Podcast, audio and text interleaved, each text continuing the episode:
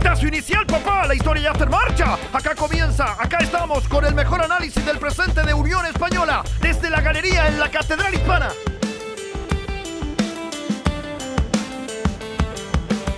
Hola a todos y todas, ¿cómo están? Bienvenidos a este segundo capítulo del podcast que hacemos en Catedral Hispana desde la galería, junto al Pato Silva, junto a Gonzalo Ramos, después de ya la primera experiencia que tuvimos con feedback de la gente. Eh, muchachos, ¿cómo están? Eh, una semana extraña, eh, si, le podemos decir así, porque Unión no jugó este lunes el partido que tenía que jugar, pero calentando nosotros los motores, vienen partidos interesantes para el equipo y motivados con el podcast. Pato, ¿qué tal? Buenas tardes muchachos, hola José, hola Chalo, hola nuestros queridos auditores, queridos y queridas. Sí, bueno, nos faltó, el, nos faltó el fútbol esta semana para poder hacer un análisis del partido, quizás que, que por ahí no, nos comentaron algunas personas que faltó un poquito de, de, ese análisis, pero lo importante es que seguimos, seguimos aquí, ahí vamos a, vamos a hablar de Unión, que es lo que, lo que todos queremos. Gonzalo, bienvenido, amigo nuestro. Muchas gracias, Josué. Gracias, Pato, también. Y bueno, gracias a todos nuestros auditores y nuestras auditoras que, que tuvieron el privilegio de escuchar el primer capítulo oficial. Eh, tuvimos buen, buenos comentarios de, la gran mayoría. Obviamente que hay muchas cosas que afinar y, y nos encantaría poder tener todos los recursos, herramientas y materiales a disposición para que esto sea mejor. Pero vamos piano piano. Eh, lo importante es que ya dimos el primer paso. Así que, bueno, y, y, y hablando un poquitito de, de, lo que decía el padre y lo que comentabas tú también, José, claro, una semana extraña. Habría sido rico tener un partido el lunes. Eh, el día más malo de la semana, por último terminarlo con una pichanguita en la noche no, es malo, eh, pero claro, por, por, por, medidas sanitarias finalmente se suspende, así que me imagino que más adelante vamos a estar hablando de esto. Oye, sí, bueno, más adelante vamos vamos a tocar el tema de, de las suspensiones del torneo. Eh, ahora, bueno o malo la suspensión de, del, partido de Unión particularmente, ¿cómo lo, cómo lo ven ustedes? Eh, en verdad, a mí me parecía un poco injusto o son esos partidos extraños por todas las bajas que podía haber tenido Curicó en caso de que se jugara el partido, más allá de esa cuarentena que ya hacía eh, obligatorio suspenderlo. Eh, pero creen que a Unión le sirve, que a Unión no le sirve esta suspensión, que podríamos haber agarrado el vuelito tal vez de, de esa mejoría que se dio con Colo Colo, de ese buen partido con Everton y ya que era importante eh, haber jugado con Curicó o eh, bueno, habrá que jugar con Antofagasta este domingo, no sé cómo lo ven eso. Yo creo que tiene sus pros y sus contras porque por una parte es bueno, habría sido bueno que se jugara el partido, eh, lo que se vio y lo que mostró Unión contra Everton, creo que fue mucho mejor a lo que se había visto en los últimos cinco partidos, al menos el, el, análisis haciéndolo de los primeros 40 minutos, que fue cuando Unión estaba con los 11 jugadores en cancha. Y yo al menos quedé bien, bien motivado para ver cómo andaba la cosa contra Curicó, un rival que viene abajo de nosotros, que si ganábamos ese partido también nos arrancábamos un poquito en, esa lucha por la, por la pre-Libertadores. Así que por eso me habría gustado que se jugara el partido, eh, pero lo bueno es que, que se da un poquito más de descanso, asumo que se va a estar trabajando bien en, esto, en estos días, así que pues, mirar el vaso medio lleno se, viene descanso para unas semanas que van a estar intensas en, enero sobre todo, así que por ese, por ese lado también es, positivo. Teníamos de hecho Gonza de jugadores, no sé, Sandoval por ejemplo, que no pudo jugar con Everton por una lesión, tal vez lo, lo recuperamos y siempre tal, tal, tal vez es bueno eh, poder tener a todos en su plena condición física. Sí, claro, o sea, bueno, en, en cuanto al, al, al, partido, habría sido ideal, tal como dice el Pato, ver, ver el, desarrollo del equipo posterior a lo que vimos contra Everton, que claramente no podemos analizar el partido completo por el hecho de, de las dos expulsiones, pero que al menos lo que vimos los primeros 45 minutos se, se vio un equipo mucho más, más trabajado y que volvió un poquitito a hacer lo que nos había acostumbrado en, en esta vuelta al fútbol con Ronald Fuentes, pero claro, hay medidas sanitarias que hay que cumplir, me parece que estuvo bien la suspensión, habría sido una ventaja deportiva demasiado grande, creo, para nosotros. Curicó un equipo que en ese sentido se asemeja mucho a, a la plantilla de Unión, no es que tenga 30 jugadores, eh, es un equipo que tendrá cuántos, 15, 16 jugadores disponibles, entonces bueno, que se fuera más de la mitad del plantel en cuarentena, y había hecho claramente una, una diferenciación ahí. Pero obviamente también, y, ahí te lo propongo para más adelante, de, también tengo una opinión al respecto de, la situación que surgió con este partido, de la, de la irresponsabilidad, ¿cachai? De, de, todas formas, creo que es bueno, tal como mencionáis tú, Josué, que, que va a dar pie para que al menos nuestros jugadores que están más cansados, más lesionados, o que estaban lesionados, más bien dicho, se puedan recuperar. Así que lo veo bien para el fin de semana, para el partido con Antofagasta. Creo que tenemos tiempo para, para apuntar bien a ese, a ese partido. Bueno, hablemos del tema principal de esta semana, Unión Española, eh, que tal vez como nunca genera noticias y, bueno, ha pasado en todos los equipos, el tema de las renovaciones, porque eh, como sabemos, hasta el torneo termina en febrero, probablemente se va a confirmar eso ya la próxima semana, pero hay jugadores que tenían contrato hasta el 31 de diciembre y necesitaban tener una extensión si es que querían seguir hasta, hasta febrero este es un tema que, termina afectando no solamente a Unión, sino que también a todos los equipos, porque todos los equipos tienen jugadores que terminan contrato en diciembre y como el torneo termina en febrero, tenían que hacerle eh, una extensión. En este caso hay jugadores que la tienen más eh, fácil, que tal vez son los jugadores que los distintos clubes tienen contratados directamente, y más difícil, eh, como el caso de los jugadores que están a préstamo. Y ahí nos toca duro el tema de, de Cristian Palacios, el Chorri.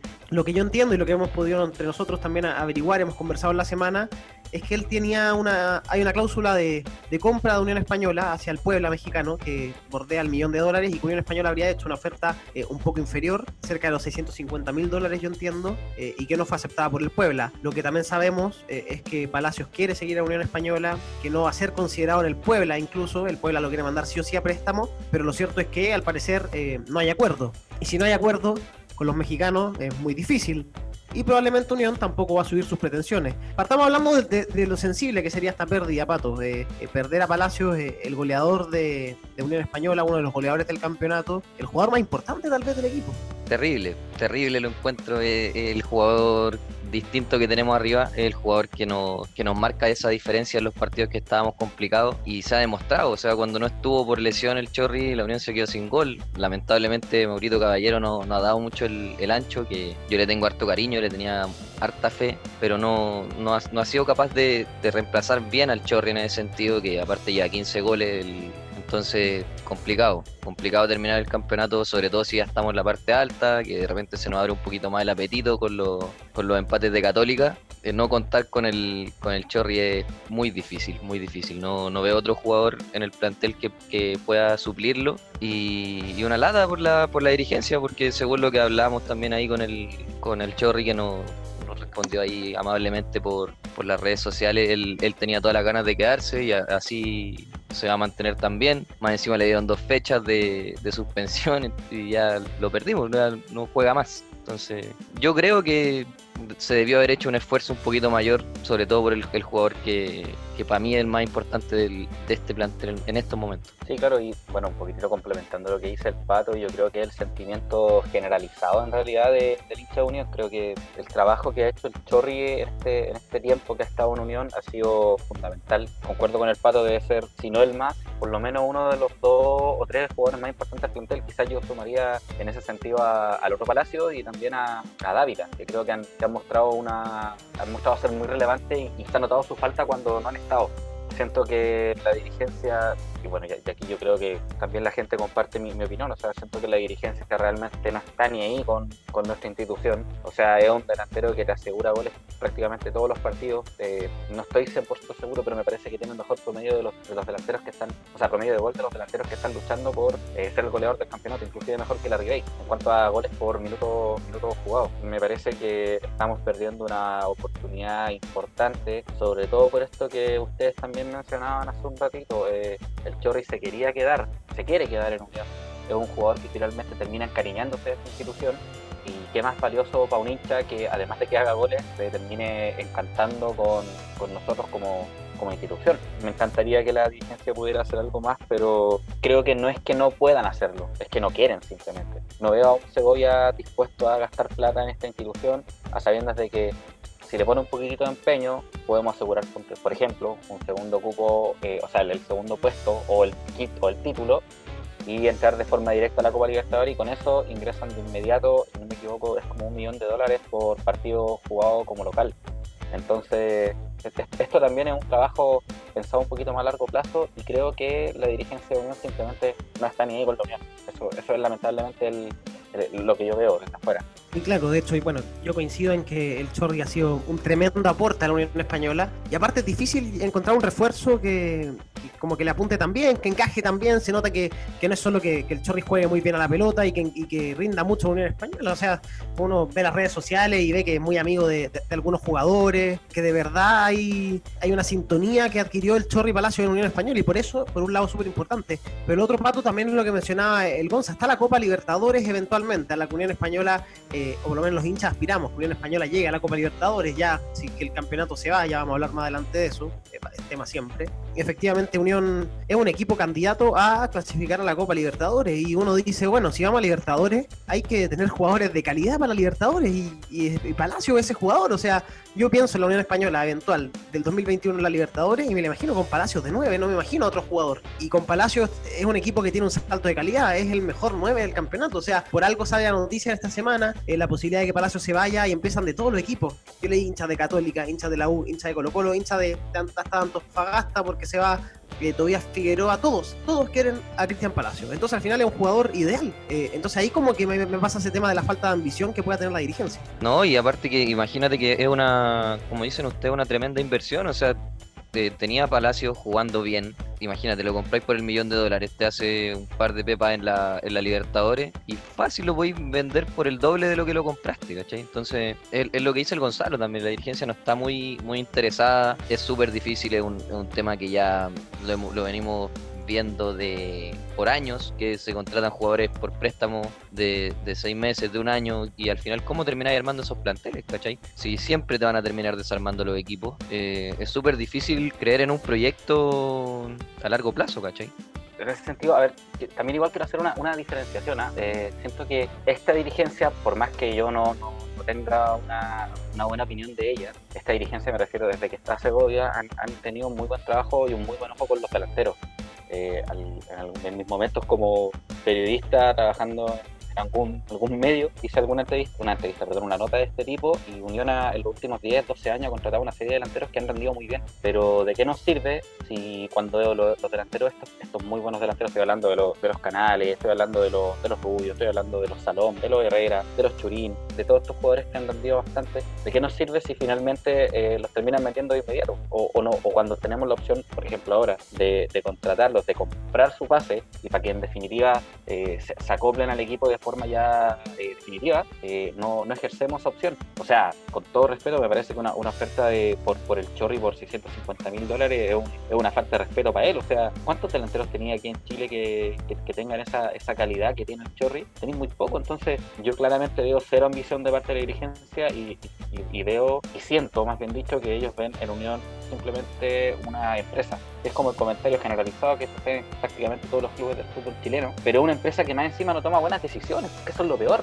¿cachai? Porque si nosotros estamos a puertas de, de un torneo internacional donde sí o sí le va a llegar plata a la Unión, chuta, asegúrate, piensa en grande o, piensa un poquitito más en grande y piensa en el futuro para que tengáis más alternativas, para que podáis seguir ganando plata. Ya si tu intención es ganar plata, lo estoy hablando por, por un Segovia, chuta, entonces pon un poquitito de lucas tú también y apuesta a llegar a un octavo, unos cuartos de final de la Libertadores y ahí te llenar de plata, pues, ¿cachai? Pero bueno, no, no veo eso en definitiva en, mi equipo y me da mucha lata, me da pena. Lo encuentro terrible que no, que no le renovemos al Chorri, pero es lo que hay, pues, o sea, nos quedan ocho días con el Chorri en la Unión y, y ahí a, a despedirnos tal nomás. No, y más encima de esos ocho días que decís tú que nos quedan, eh, más encima se va suspendido, eh, se va sin, sin poder tener un partido decente por último de despedida, nos vamos a quedar con el como con el amargo recuerdo de, de esa expulsión que aparte fue no, no fue una, una expulsión como de mala leche, ¿cachai? O sea, fue mala suerte y, y nos perdemos al Chorri para siempre. Ojalá vuelva, ojalá vuelva, ojalá no se vaya de partida, pero está, está difícil. Bueno, seguramente la próxima semana eh, esperamos eh, estar hablando esto y ojalá que sea para bien. Todavía esa ilusión va a permanecer de que Palacios pueda seguir a Unión Española. Ya quiero también que hablemos de algunos otros jugadores que, que también vieron eh, por lo menos afectada eh, el tema de su contrato. O sea, en, este caso todos los otros jugadores terminan eh, renovando, pero para que toquemos un poco ese tema, porque son jugadores que solamente están renovados hasta febrero y que en algún momento Unión Española les tiene que hacer contrato. Eh, pero antes, y a propósito de lo que hablaba Gonzalo, este tema de la dirigencia, Escuchemos a, Luis Baqueano, el gerente general de Unión Española, que habló en la red esta semana y decía lo siguiente en Círculo Central de ese canal sobre Jorge Segovia. Gracias a Dios es dueño de Unión Española. ¿Cómo gracias a Dios? ¿Por qué? supuesto, si compró Unión Española quebrado, le debe, a ver, la gente de Unión Española, perdóneme, le debe la vida a Jorge Segovia. Si no, acuérdense, mire, yo era gerente, yo era gerente corporativo, eh, deportivo Unión. Y cuando Jorge compró una española, yo se lo dije a los directores blanquileros. Ojo, que está entrando un empresario muy potente a una española. Y ahí va Unión Española a tirar para arriba porque se nota que el hombre trae recursos y va a sacar adelante Unión Española. Hoy día vean y pongan la foto del Estadio Santa Laura, de lo que era antes el Estadio Santa Laura y lo que hoy día es Estadio Santa Laura Universidad. ¿Lo va a comprar eh, Segovia en 8 millones de dólares? Él tiene, él tiene opción de comprarlo, no tengo idea, porque es un tema que pasa por él, no sé si lo va a comprar o no, eh, él tiene una opción de compra, pero ojo, es muy importante, no desprestigiemos gratuitamente a las personas que han puesto recursos en este, en este fútbol, de esta industria chilena que es pequeñita. Bueno, en esa entrevista que es más larga eh, a Baquedano, eh, nosotros acá escuchamos solamente un pedazo, eh, habla de varios temas, habla de varios temas Luis Baquedano, pero a mí lo que me llama la atención es lo que escuchamos ahora. O sea, la gente de Unión Española le, debe la vida a Jorge Segovia. a Segovia llegó una época complicada Unión Española y justamente calza con, o, más que complicada, se hace complicada en, su llegada también, más allá de la inyección económica que le da al equipo la, remodelación del Estadio Santa Laura es bacán, es gracias seguramente a él, a, su gestión, a los recursos que inyectó. Pero incluso su forma de trabajar al parecer no es tan, no es tan conveniente. Yo no sé, a mí, siempre me va a quedar dando vuelta una frase que dijo Jorge Ampuero el día que, se fue a Unión Española. Eh, una persona que llevaba años en Unión Española dijo, es muy difícil que este equipo se maneje con un dueño que esté en España. Es falso acá y ya sabemos, es falso que Segovia no puede entrar a Chile, eso es un rumor. En algún momento tuvo algún tema, pero ahora él puede estar en Chile, ha estado, e incluso los últimos años y que no está acá tiene que ver con cosas al parecer solamente la pandemia. Pero muy difícil que la persona que sea dueña del club lo maneje desde afuera y sobre todo cuando tiene peones en este equipo, como son Perdiguero, como son Baquedano, eh, y cuando todos sabemos que a la larga la persona que termina eh, manejando todo esto es Segovia. Entonces está la influencia de este hombre que, bueno, yo no sé qué opinan de las prácticas que, que él ha tenido y más allá de las prácticas es como simplemente pato la forma en que él gestiona Unión Española. Y a mí ya me genera ruido, insisto, con el hecho de que él esté a distancia. Me parece que, no es lo apropiado. Entonces ahí en verdad todo se comienza a desvirtuar y uno se da cuenta que esto termina siendo un negocio más que otra cosa. Sí, ya, bueno, de partida hablar de, las personas que ha dejado a cargo eh, Segovia. Bueno, Baquedano, yo no, no, sé qué opinará el resto de la gente. Para mí, al menos, no es un santo de mi devoción. Por ahí tenemos alguna, algunas historias con Gonzalo, alguna vez alguna entrevista, proyectos que le presentamos y que Baquedano simplemente no, no nos respondió más. Y, y, de ahí incluso podríamos decir que nos sacó algunas ideas para gestiones de Unión Española. Entonces, para mí al menos, Baquedano es un personaje muy malo. Y ya hablando de Segovia, yo siempre he pensado, y creo que mucha gente también lo piensa, es el, gran objetivo de Segovia eran las torres de Santa Laura. O sea, había un proyecto inmobiliario ahí que yo creo que es lo que más lo movía a él, que le iba a entregar las lucas que él estaba buscando en Unión Española. Que es, bueno, podemos decir que el tema del estadio, Segovia llegó, llegó a Unión a, una final al tiro del campeonato, se metió en Sudamericana, le metió una buena inyección de plata al, equipo en su momento y eso yo creo que sí hay, hay que agradecerlo pero de ahí a decir que Unión le dé la vida a, Segovia es, una, una, para mí es una estupidez. O sea, ¿hace cuánto Segovia no invierte realmente en Unión Española? Y, y también el, te vuelvo al, tema de las torres, después de que pasó eso, Segovia nunca más se interesó en el equipo. Y, para mí con eso que ha demostrado que, el, proyecto inmobiliario era, era lo, más importante para él con, usando de, de pantalla Unión Española, nada más que eso. Gonzalo, antes de darte la palabra, eh, me parece a mí que eh, es súper importante lo que toca el, pato del tema inmobiliario, pero también recordemos que cuando Unión pelea al descenso eh, fue con Segovia, o sea, también de, es Unión no es que nos llevó solamente una final, no es que nos ha hecho ganar un título, sino que también hubo momentos duros que menos mal se terminó saliendo de eso. Pero el equipo, eh, y es fuerte la, si uno va como a la, a la frase que dijo Baquedano, le debe la vida, Unión Española le debe la vida a este empresario aparecido, Jorge Segovia, que, que ok, ha hecho tal vez una gestión por encima de la media, con medianos éxitos deportivos para hacer Unión Española tal vez, pero de ahí a que Unión le deba la vida a Segovia, un equipo que tiene tanta historia para atrás, eh, mucho más rica que tal vez la de los 2000 o desde que llegó a Segovia, eh, me parece a mí insólito igual. No, claro, yo encuentro que lo, que dice Baquedano es una pera, es un absurdo, es una irresponsabilidad también de su parte por esto mismo que estáis diciendo. O sea, Unión Española no es una institución que, que nació el 2008, el 2007. Unión Española es un equipo que tiene más de 120 años, ¿cachai? Eh, el segundo equipo más antiguo de este país. Entonces, que venga básicamente un tipo que más encima es de Colo Colo, porque transparentemos, Baquedano hincha de Colo Colo, es como lo que nos, lo que nos pasó en algún momento con, con H-Well. Eh, precisamente, que era hincha de la U. Entonces, que venga un tipo que piensa o que, o que hace o que trata de, traspasar a la, gente que, básicamente Unión eh, es, una historia que nació en el año 2008 con la llegada de Segovia. Que no me, que no me joda, o sea, no, yo considero que claramente sus palabras son totalmente desproporcionadas. Es un tipo que no entiende la mística de nuestra, de nuestra institución, de nuestro equipo. Y bueno, como para complementar un poquitito lo que dicen ustedes, claro, yo voy a tratar de ser objetivo, o sea, tampoco puedo decir que toda la gestión ha sido completamente negativa. Efectivamente, eh, en la gestión de Segovia eh, Unión, después de este 2008 medio extraño que tú estabas mencionando que tuvimos, eh, Unión volvió a meterse a torneos internacionales, perdió el título, finalmente conseguimos un campeonato, nos volvemos a meter a, torneos internacionales como las Copas Libertadores, bueno, las, mismas Copas Sudamericanas.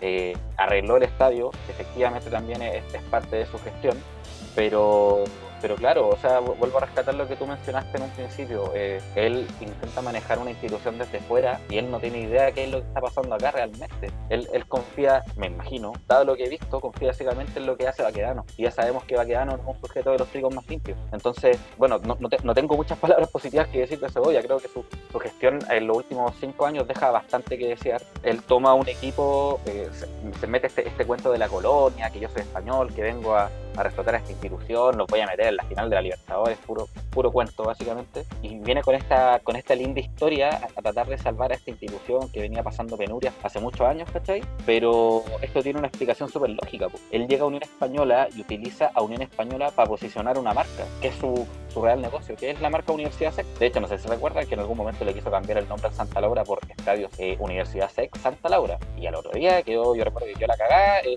en un día se volvió a cambiar el nombre porque la gente no le aguantó que, le cambiaron el nombre a nuestro estadio. Bueno, en definitiva, yo lo que siento es que él consigue ese objetivo de posicionar a su universidad, que es la Universidad C, que hasta el día de hoy no auspicia, y todo ese cuentito en la camiseta, pero él, él, posteriormente utiliza este argumento del tema de las torres, que dice que yo después de esto no me invierto más en esta institución, que casi que nos cortaron las manos, bla, bla, bla. Pero para ser honesto, yo creo que la lectura aquí es que él utiliza el tema de las torres para poder zafar su objetivo principal siempre fue la Universidad SEC.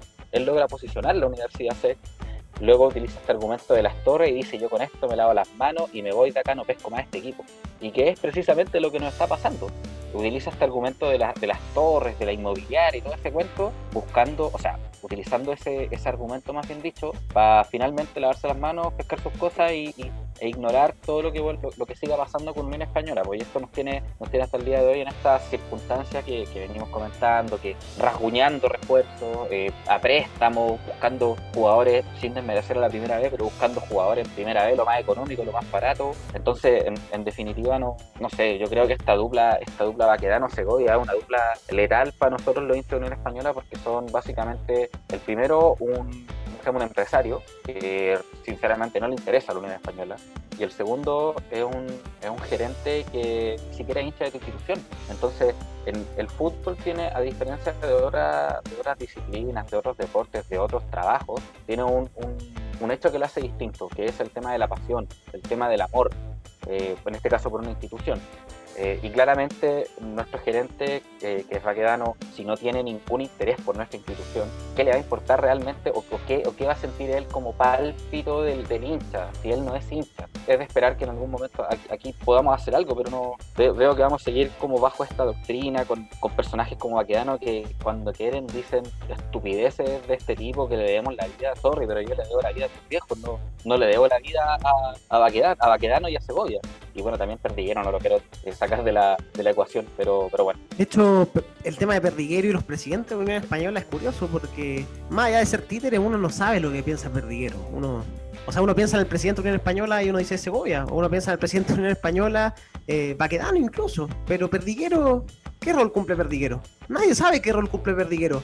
Hubo un tal Carlos Tapia, presidente de la Unión Española, ¿Quién era ese Carlos Tapia, presidente de la Unión Española, que duró meses? Cerezuela. Cerezuela era un tipo distinto. Cerezuela era un tipo distinto. Y bueno, y por algo tal vez Cerezuela termina saliendo. Por algo eh, Cerezuela, siendo un tipo tan inteligente, que lo postularon para la NFP y él no quiso. O sea, el compadre tan inteligente que sabía dónde no tenía que meterse. Sabía dónde no tenía que meterse. Y Cerezuela termina siendo ese tipo inteligente, pero ¿qué es de Perdiguero? No tenemos idea quién es Santiago Perdiguero, de dónde salió ese tipo, es un español, de, amigo de, Segovia, cómo lo conoció. ¿Y qué, qué hace? ¿Qué hace por la vida? No, esto todo un secretismo y uno va y le pide una entrevista a Perdiguero y no te la da, entonces al final, ¿quién da explicaciones? ¿Quién da explicaciones en estos momentos? Es muy difícil, la verdad que es muy difícil. Y lo mencionaba hace un rato el, el Gonza, el tema de, de los contratos que hace Unión Española, por eso al final termina costando tanto mantener un plantel y sobre todo con jugadores extranjeros. Casi todos los jugadores extranjeros que llegan terminan llegando eh, en esa categoría de préstamo y termina eh, siendo muy dificultoso eh, poder mantenerlos en el equipo.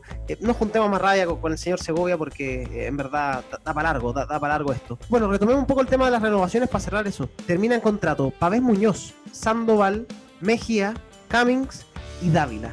¿A quién de esos le renovarían ustedes eh, para que siga la próxima temporada? Ellos llegan hasta el final del campeonato. Pero Pato, ¿a quién de ellos eh, te gustaría que siguieran en Unión? Pavés Muñoz, Sandoval, Mejía, Cummings y Dávila, esos cinco. La verdad es que yo al, único que no le renovaría, eh, no, en realidad le renovaría todo. Porque iba a decir a, a Pavés Muñoz, me, doy vuelta la chaqueta, me doy vuelta la chaqueta. iba a decir Pavés Muñoz, pero tampoco podemos decir que tenemos un plantel muy amplio como para desligarnos fácilmente de un lateral izquierdo que que tendrá sus partidos buenos y malos, pero sí o sí está sobre la media. Entonces, yo le renovaría a todos, pero especial énfasis, yo creo que Julian Mejía. Julian Mejía y Misael Dávila son los, para mí los más importantes que hay que, hay que renovarle. Escuché por ahí que Cummings ya estaba prácticamente listo, pero esos, esos del medio, bueno, Sandoval también, que ahí hay que ver bien qué hace, porque yo eh, hace un tiempo vi que había renovado con, con, Melipilla por un par de años, entonces si Unión lo va a querer, yo creo que ya va a tener que hacer una, una, compra, no creo que lo, que lo quieran mandar a préstamo de nuevo, si es que ya hicieron la inversión de comprarlo. Entonces, para mí, al menos esos, dos jugadores son los más importantes. Yo veo, Gonza, muy difícil lo de Sandoval en todo caso, porque es un jugador que tiene 29 eh, años eh, y es muy difícil que un jugador de 29 años uno lo compre a esta altura. Y aparte ya hemos conversado un poco de esos altibajos que ha tenido Sandoval en el equipo. Yo, Gonza, yo creo que tú aún no le renovarías. Tú definitivamente estás en contra de uno de estos jugadores. Eh, no, mira, para ser bien justo y, bueno, tratando también de, utilizar el mismo argumento que utilicé antes con, lo que comenté de, Segovia, a mí nunca me ha gustado, desde el minuto uno nunca me ha gustado, pero tal como dice el Pato y tratando de ser bien objetivo, no tampoco somos un tan, tan holgado, entonces ya, dejemos a la arena de titular. Si dejamos a la arena de titular y de pronto se lesiona, lo expulsan, ¿a quién metemos? No tenemos a nadie más, ¿cachai? Entonces, sí, yo también soy partidario de que, pese a que no es de mi gusto, eh, renovar a, a, Pavés porque tampoco digamos que el medio local tiene 25 laterales que, puedan subir, cumplir una buena función. Ahora, si me doy a elegir cuáles son para mí los más importantes, concuerdo totalmente con el Pato. Sí o sí Dávila. De hecho, yo a Dávila hace un rato que le había entregado la capitanía a, ese extremo. Creo que él es un jugador clave para el medio campo de la Unión. Más encima tiene esto de la polifuncionalidad, que de repente lo tiráis por una banda, de repente lo bajáis un poco, eh, a veces te funciona de 10, a veces de 8, a veces de 9 y medio, 9 falso. ¿Cachai? Entonces, sí, sin ninguna duda. A Mejía también, sabemos que le queda un tiempo por, con el tema de la lesión y yo creo que eso le puede afectar directamente a la, hora de renovar, porque, bueno, conocemos cómo nuestra, nuestra dirigencia, o sea, estábamos hablando de ello hace tres minutos, entonces veo difícil que lo renueven, pero me encantaría que así fuese. Creo que no, no, no hay otro jugador de esa categoría, ni en el fútbol chileno, ni así como a un precio razonable para poder, para poder traer a Unión Española. Me banco a muerte a Mejía, aunque, aunque tenga que estar cuatro meses eh, sin, sin su presencia. Creo que lo de Sandoval ha tenido esto alto y bajo, efectivamente, pero una buena carta. Ahora, hay que ver ahí qué pide Melipilla. Yo no sé cuál será el trato realmente que tienen con, con ellos. A mí, a me parece que lo van a renovar, pero van a renovar el, préstamo. Sabemos que Melipilla no quiere eso, pero tampoco tampoco creo que tengan más ofertas de él. En algún momento recuerdo cuando estuvo jugando muy bien, se nombró a, la U, que supuestamente iba a dar sus pasos en su momento, pero ya bajó su nivel, o sea, más que bajar su nivel, bajó ese esas luces que tenía encima de él. Y creo que ahora es un jugador que, a nosotros sí nos puede servir para lo que viene más adelante. Eh, me encantaría que se quedara. Si no, bueno, tenemos, tenemos un par de jugadores que vienen de más abajo que, quizás podrían suplir su, posición. Y bueno, Cummings, que le ha costado igual un poco meterse en, nuestro, en nuestro andamiaje, pero pese a esto yo considero que, igual ha sido un aporte. O sea, bueno, y además considerando toda la, serie de problemas que hemos tenido también para armar una defensa, porque tampoco nos podemos dar el gusto de, dejar fuera a otro defensor. O sea, en este momento tenemos a Thomas, tenemos a, a Mancilla que está lesionado, que no sabemos cuándo vuelve, tenemos a, a Leguizamón y bueno, a Folker, pero a Folker no lo, no, lo, no lo pescan ni para ni, ni que ni para que vaya a buscar el agua entonces no yo también renovaría todo no veo que tengamos muchas opciones más que renovar a todos. Vamos a ver qué hizo la dirigencia. Va a depender un poco también de, de qué juguemos el otro año. De hecho, estaba revisando la tabla y es tan importante el partido este domingo entre Antofagasta, eh, Gonza y Pato que si Antofagasta gana queda a dos puntos de Unión Española y queda a dos puntos de Unión Española, salvo que Unión Española, eso sí, tiene ese partido eh, pendiente con Curicunio. Es un partido difícil el que viene este domingo, ¿no? Eh, Antofagasta, yo creo que hasta antes de esta seguidilla de partidos Unión encadenó jugando bastante bajo, eh, ese partido con Antofagasta fue un partido terrible, fue un partido en verdad el más desaparecido que tuvo Unión Española el retorno de la pandemia. Y es un equipo que viene en alza, con Tito Davia como entrenador. Le ganó a Coquimbo en esta última fecha, lo goleó. Eh, un Coquimbo que sabemos en el campeonato no, no ha andado muy bien, de hecho está a un punto, un punto por encima de Colo Colo. Eh, pero un partido complicado de todas formas. Antofagasta tiene jugadores interesantes y de esos que complican Unión, sobre todo los habilidosos que tiene ahí eh, en ofensiva. No sé, Gonzalo, cómo veis el partido con, con Antofa. Antofagasta es un equipo que, que, ha tendido un poquitito a la irregularidad en estas últimas fechas. Pero es algo muy similar a lo que le pasó a Unión eh, el último, bueno, antes del partido de Everton este, en esta serie de cinco partidos que estuvimos jugando bastante mal. Eh, pero sí, pues tal como decís tú, un equipo súper interesante y que ya lo tenemos encima. O sea, si Antofagasta nos gana, nos quedaría dos puntos de nosotros. Eh, y nosotros estamos también ahí con, con, Curicó muy cerca y pongámonos en el caso de que Curicó también nos gane, entonces se nos complica todo un poquitito más.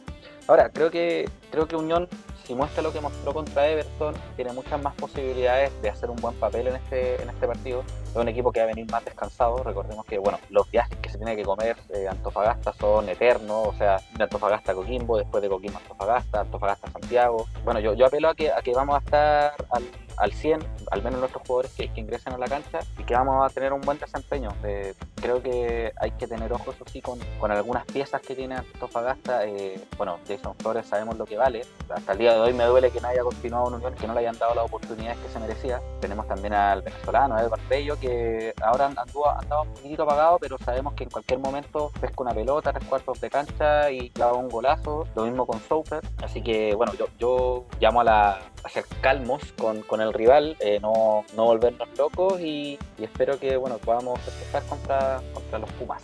Eh, ahí en ese sentido también hay que eh, considerar que, que el, lo que ha hecho el Tito Tapia ha sido re bueno, o sea, por más que se, se tire la talla, que, que, el estilo de Tapia es fome y, es bastante pragmático, le, ha funcionado, ha sido efectivo de visita que yo creo que era la, principal falencia que tenía Antofagasta hasta hace un tiempo con, el entrenador anterior. El Tito Tapia le, le, ha demostrado que, que, le puede sacar más, más provecho. Así que sí o sí es un partido complicado, pero a la vez es un partido muy importante de ganar. O sea, Unión viene de, de, retomar el, estilo que ya nos tenía un poquito acostumbrado. Se estaban viendo mejoras. Ganar un partido con nueve hombres también es, bien motivante. Así que yo, yo apelo un poquito a eso, a la, motivación, a recuperar el, la energía el, para, el, para el último tramo. Y en eso mismo el, partido con Antofagasta es clave para que si se gana ya, ya empezar a enfocarnos en, en la parte alta y, pelear hasta por el, por el segundo cupo o, el título mismo.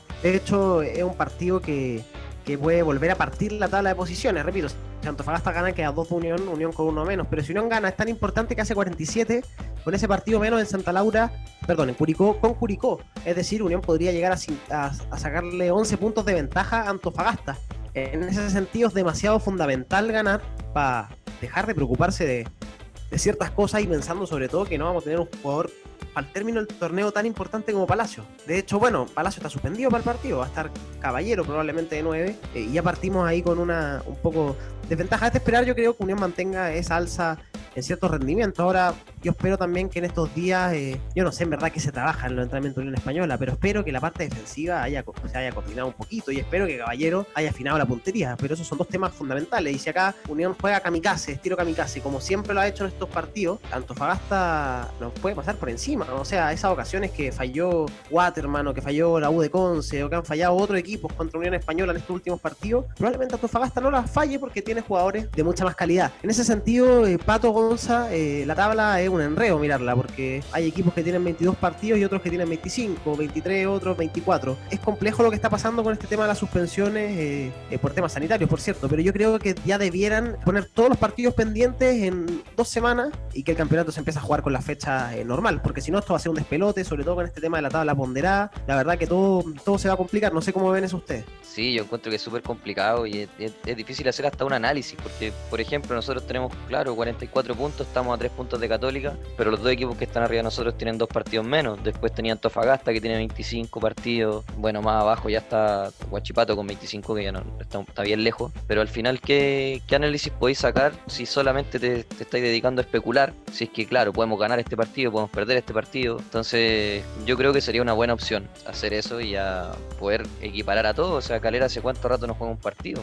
No, me acuerdo del último partido que jugó Calera. Católica estuvo un mes más o menos sin jugar un partido por el torneo nacional donde le suspendían, bueno, y era también por Sudamericana. Pero es súper difícil hacer esos análisis ahora. O sea, ¿qué, decimos? Estamos a tres puntos del título. Y el análisis nos va a cambiar mucho eh, dependiendo cómo le vaya a Católica y a Calera en esos dos partidos pendientes. O sea, si, si Católica gana esos dos partidos, por ejemplo, yo creo que ya estamos muy lejos del título, que me duele harto por todos esos partidos claves que se perdieron ahí, esos, esos cinco partidos terribles. Si ganábamos uno estaríamos ahora punteros. Pero de repente si Católica enreda puntos en esos dos partidos, imagínate pierde uno y empata el otro, nos volvemos a meter en la pelea por el título. Y así podemos seguir especulando con todas las posibilidades que tenemos y, vamos a quedarnos en, eso, en especulaciones nomás. Sí, claro, bueno, y, un poquito en, concordancia con lo que dicen ustedes, súper súper enredado analizar este torneo. Claro, hay, hay equipos que tienen eh, tres partidos más que otros. Eh, bueno, es un desastre y yo creo que aquí también hay un hay varios errores de, parte de la NFB en cuanto a la planificación.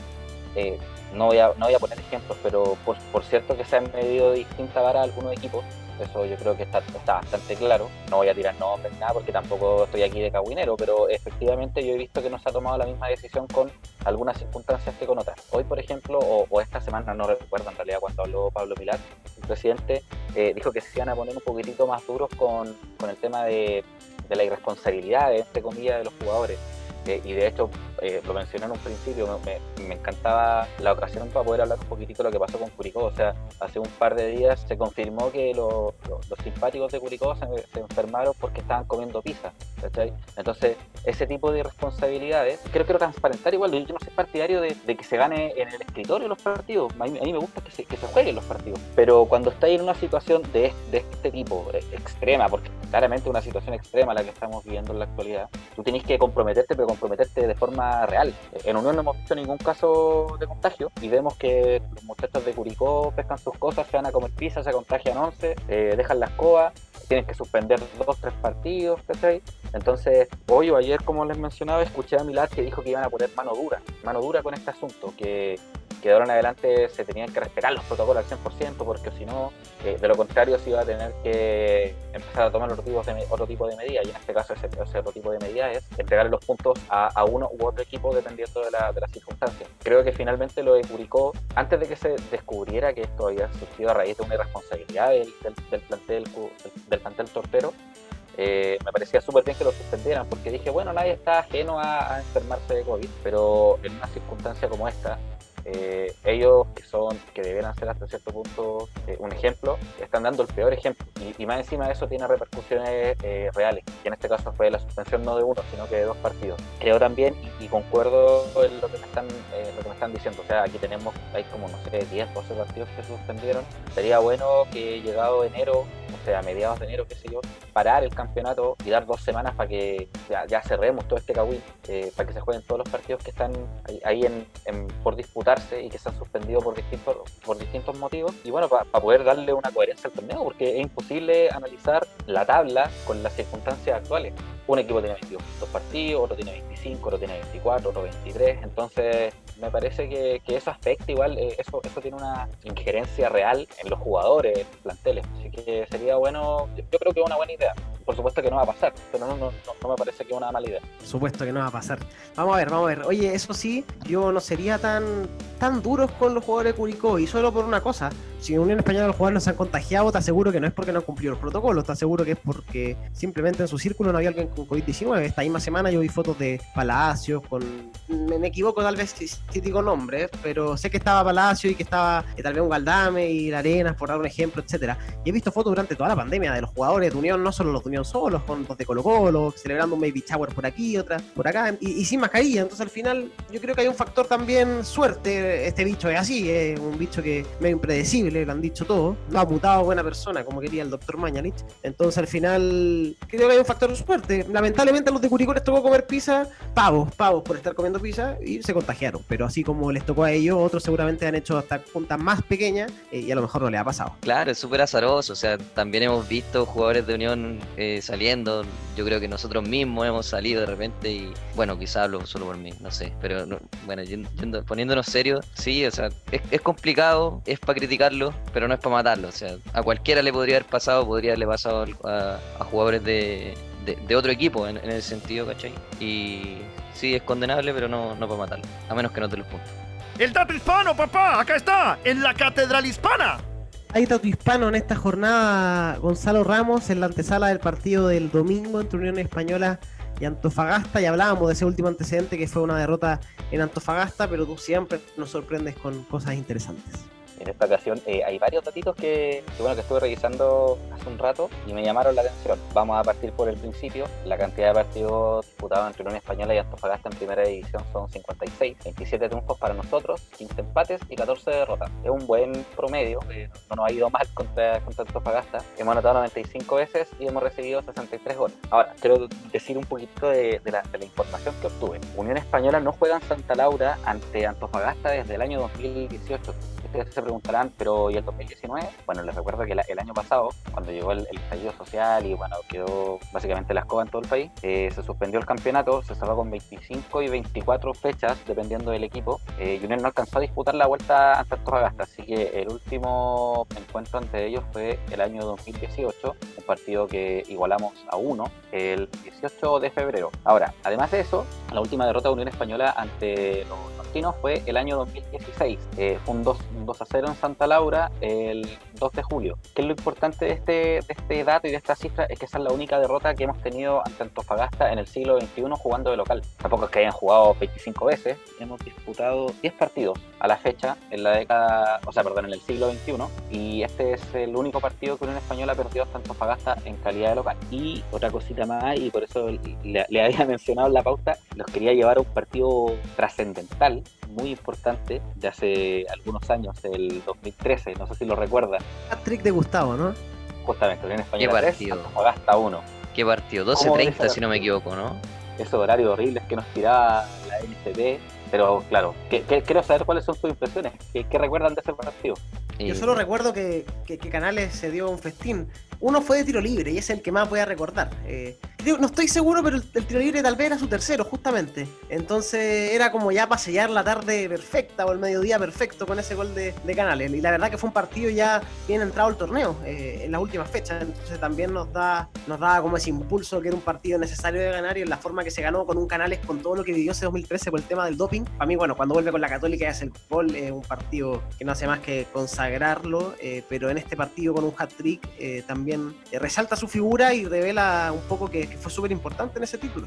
Sí, el jugador clave, el jugador distinto, se, notó cuando, cuando Gustavo volvió, que de hecho, si se acuerdan, fue lo mismo que pasó el, el último torneo que peleamos, el 2017, si no me equivoco, que también Gustavo venía suspendido, no me acuerdo que era, o lesionado, pero me acuerdo que llegó como a mitad del campeonato y, y se notó, se notó el cambio, bueno, eso era, era Gustavo, también, también mi, mi gol favorito de esa, de esa épica jornada fue el, tiro libre, golazo. Me acuerdo, estoy casi seguro que íbamos a uno. Partimos ganando 1-0, nos empataron a uno y el, el 2-1 y 3-1 fue en el segundo tiempo, así que también sufriendo un poquito como, como estamos bien acostumbrados. Yo creo que el 80% de los hinchas de Unión te piden recordar un partido contra Antofagasta debe ser ese, porque fue bastante emocionante y, una buena cantidad de público aparte que, siempre es valorable. Sí, estaba, estaba revisando mis apuntes de ese día 5.000 personas en Santa Laura y efectivamente lo empató Pulgar de cabeza, estaba Pulgar jugando ahí como defensa en, en Antofa. Canales hace el 2-1 de tiro libre, floja eso sí la reacción de, de Hurtado que era el arquero y en el minuto 78 justamente fue falta de Pulgar sobre Canales, es el 3-1 de penal de Canales, pero claro, ese tiro libre que al final termina marcando la diferencia del partido eh, nos deja a todos locos. Así que ojalá que se pueda repetir eso el fin de semana. Onza, tú ese partido también me imagino que, lo recuerdas con todos, ¿o ¿no? Sí, claro. Bueno, hasta ese momento eh, no teníamos la dicha de conocernos entre los tres, pero claro, probablemente los tres estuvimos en el estadio. Yo sí también estuve en el estadio. Yo tampoco soy devoto de Canales, pero claramente el jugador importante de ese torneo, el jugador diferente y en ese partido lo demostró. O sea, quedaría hoy en día porque la Unión no tuviera los problemas en definición que vino mostrando y, y bueno, ya que probablemente se nos va el Chorri, que, ganas de tener un, definidor, un jugador como Canales distinto que, que, bueno, básicamente te gana partido y a lo mejor nos ayudó a ganar un campeonato en definitiva. Oye, pero Chalete no quiere a nadie, pues, viejo. ¿Cómo, cómo saciamos esa, esa sensación tuya de no bancar a nadie? Impresionante. ¿no? no, vamos a tener que hacer algo, no sé. No, no, gente... mira, es que yo quiero transparentar también. Una sanación. No, no, es que, no es que no los transparentaciones que quiere hacer. No, no es que no, lo, no, no, es que no los que si yo respeto a los jugadores, pero no, no son particularmente mi ídolo. Ese, ese es el asunto. Yo, yo soy más, yo estoy enamorado de mi institución, no de los jugadores. Y creo que de repente el hincha, el hincha comete, de cualquier equipo estoy hablando, comete muchos errores. Te, te lo podría llevar al, al caso de la U. Eh, que muchas veces piensan que Johnny Herrera es más importante que la institución. Para mí ningún jugador es más importante que la institución. Por lo tanto, no, no, voy, a, no voy a tener acá a, a mis ídolos. Creo que son jugadores respetables, valorables. Por supuesto que valoro lo que hizo Neira, lo que hizo Coto Sierra, lo que ha hecho el Mono Sánchez, lo que hizo Canales. Todos los jugadores que le han hecho bien a esta institución, por supuesto que lo valoro. Pero no soy devoto de ellos, no, no soy fan de ellos. Así que... Oye, pero salió jugando mejor que Jorge Ampuero 2013. Un consejo.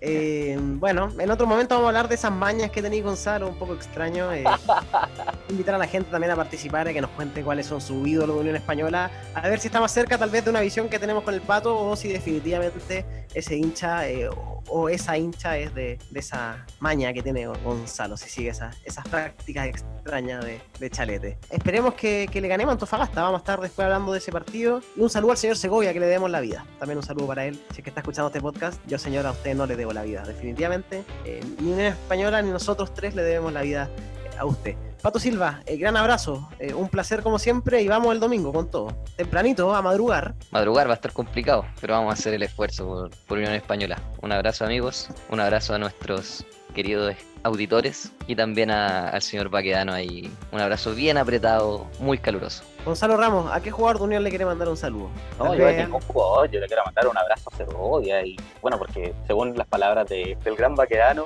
eh, es nuestro salvador, así que yo obviamente que también me sumo a, tu, a tus palabras, le debemos la vida.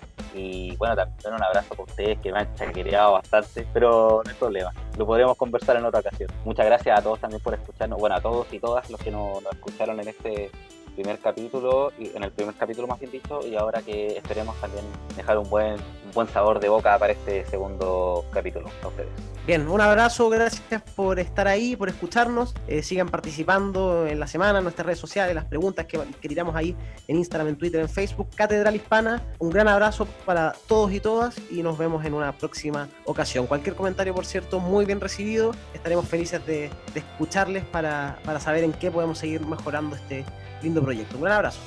Pitazo final, papá. Ya esa historia, el más completo análisis de la actualidad de Unión Española desde la galería en la Catedral Hispana.